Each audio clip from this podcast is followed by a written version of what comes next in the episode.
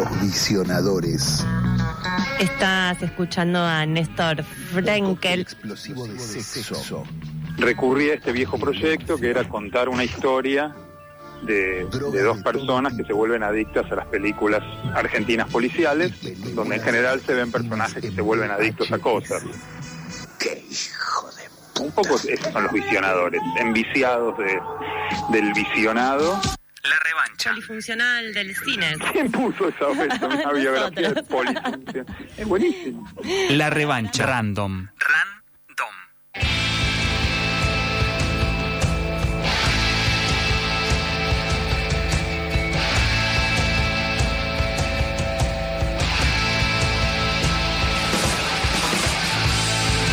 11 minutos pasaron de las 6 de la tarde, es momento de A mí me gusta acá la columna de Nico González sobre la ciudad de Buenos Aires, que ahora viene con una recomendación. Nico. Les decía que les voy a hablar de una muestra que está en el Centro Cultural Recoleta. Se trata de la muestra llamada Al Rojo Vivo sobre la obra de Renata Schusheim. ¿Quién es esta mujer de 74 ¿Quién es años? Renata Schusheim? Es una dibujante, una pintora, escultora, directora de arte, diseñadora de vestuario. Eh, pero para ir rapidito, ¿por qué deberíamos ir a ver eh, esta obra? ¿Por qué deberíamos conocer, en todo caso, a Renata? Por ejemplo, fue la que hizo el videoclip No me dejan salir de Charlie García. Uh, Epa, ahí se pone interesante. Me gustó. Eh, dirigió, hizo la dirección integral del proyecto Bicicleta de Cerú Girán. Zarpado, ese, sí, discaso y el Puede arte. que sea mi favorito de Cerú Girán. Eh, creo que el mío también. Eh, hizo el videoclip Maribel se durmió de Spinetta Jade. Bien. Es una eh, artista, otra cosa increíble, en 1982 Charlie toca en ferro y hace la canción No bombardee en Buenos Aires. Explotan cosas, ahí como dinamita, que todo muy jugado. Eso también fue. Este, obra de Renata Yushey. Hay unos videos muy, muy, muy que se ven muy mal y están no todo bien registrados, pero hay videos de ese recital y de ese momento. Ay, bueno, entonces eh, Al Rojo Vivo se llama, les recuerdo, es una, una gran muestra eh, que cruza todas las disciplinas en las que Renata se hizo obras, eh, realizó cosas, sigue realizando. Eh, está compuesta, podríamos decirle, por tres elementos. Uno es el rock, eh, otro es una sala de vestuarios, que ella es vestuarista de ballet, eh, musicales, teatro. Y por otra sala que podríamos llamarla, que es donde muestra su parte, su obra plástica, como, unas, como un, una sala de. como meterse en un sueño, una parte onírica. Hay, mm, y hay, hay- hay una cosa muy particular con los colores. Digamos, rojo vivo se llama. eh, el rojo sería como el hilo conductor de toda la muestra. Bien. Entonces, dentro de estas tres salas que les decía, hay una negra y dos rojas. La negra es la sala Cronopios, para quien ubica en el Centro Cultural Recoleta, es la más grande, y acá ella expone su, eh, sus obras plásticas.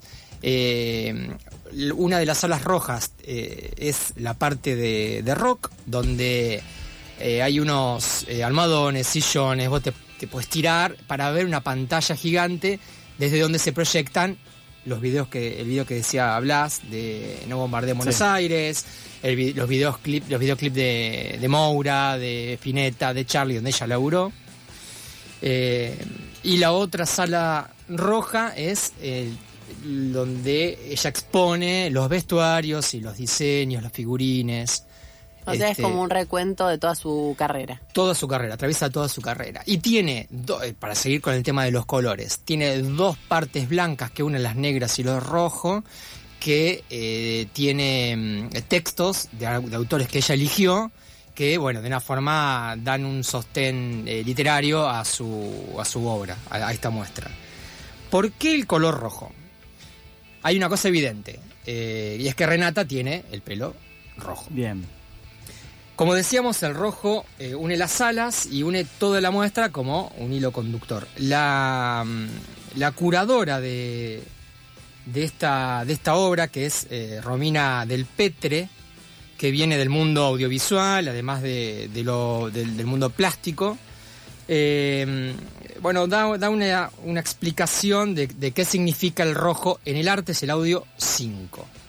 Significa pasión, eh, que está vinculado con la sangre, que está vinculado con, con, el, pal- con el calor, con lo picante, eh, con lo poderoso, eh, con, con una sensación de vida, ¿no? Y de alguna manera todo eso está representado a lo largo de la muestra. Bueno, una, y una forma de contárselos que me imaginé es, me meto ahora imaginariamente en la sala de rock. Nos metemos ahí con vos, Nico. a ver. Entramos, vengan, pasen. Eh, espero que eh, no se molesten por las personas que se ponen entre ustedes y la pantalla, porque eso pasa. Claro. Y se sacan fotos, eh, Ay, da, da mucho las para redes eso. sociales arruinan todas las experiencias, Eh, por favor. sí. Sí, que sí, a la sí, vez sí, lo sí. definen, ¿no? Porque si, si no Sí. está en tus redes sociales, probablemente no lo hayas vivido y bueno, eso. Es, así. Bueno, acá estamos en la parte festiva, en un recital.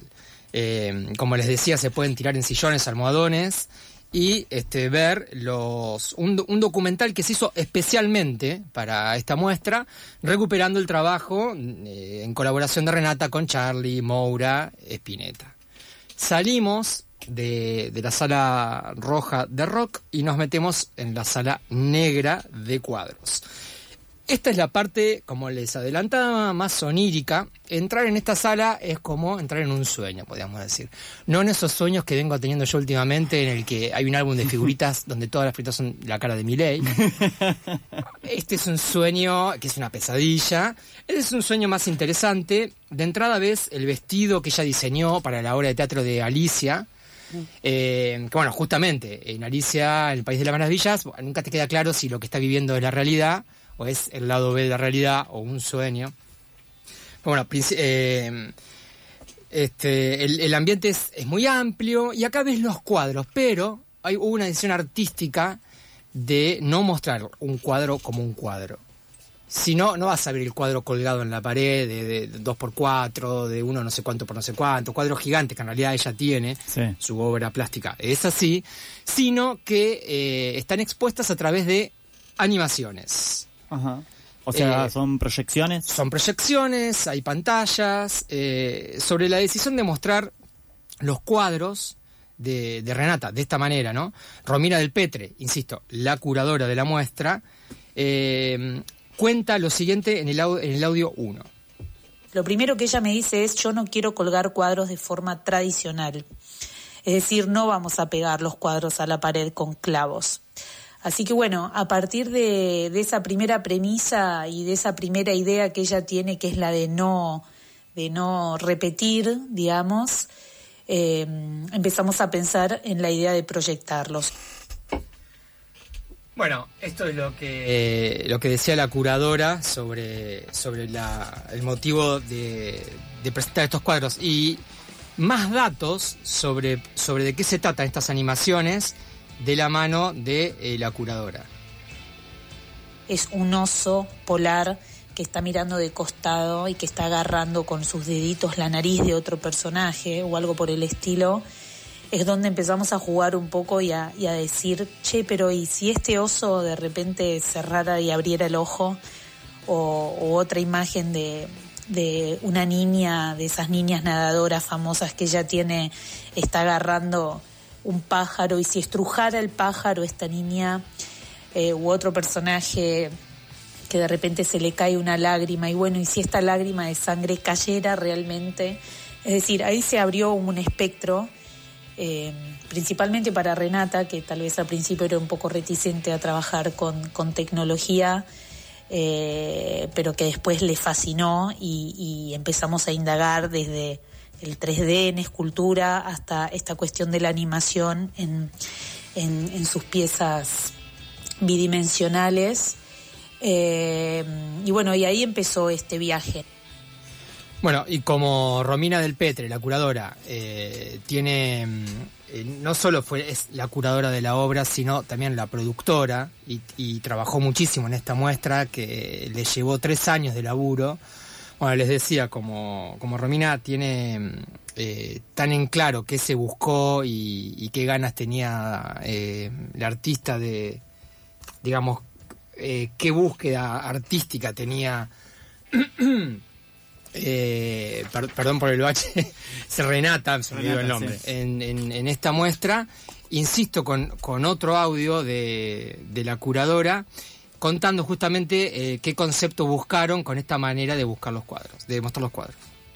Los cuadros de este modo es un poco emular una galería de arte, pero que se transforma eh, en una galería eh, ampliada, ¿no? Estos, esta serie de cuadros que son 124 piezas están agrupadas por familias, están agrupadas por conceptos, por ideas, pero a la vez están animados estos cuadros, animados siguiendo eh, ciertos conceptos, ciertos guiños, ¿no? Digamos, la animación no es una animación grosera o grotesca, eh, no estamos en, los dibujos animados de Disneylandia, sino que todo lo contrario, se trató de trabajar eh, justamente la inteligencia de los cuadros de Renata, la, la suspicacia, la ambigüedad, la ironía. Bueno, Romina dijo Disneylandia y yo pensé en qué. Miley, que dijo que íbamos a poder volver a Orlando si él ganaba. No, esto ya está para el psiquiatra. Cierro, Miley o yo. Vos. Vos, vos, vos. Los dos. Él ya está medicado. Claro. Cierro el paréntesis.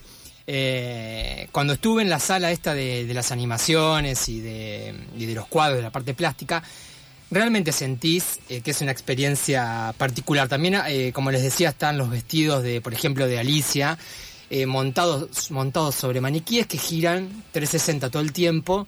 Eh, genera algo ahí porque los maniquíes son muy realistas. Entonces, eh, con respecto a esta experiencia, le pregunté también a la curadora si estaba buscado, si era una, una búsqueda de, de generar inmersión, una experiencia inmersiva.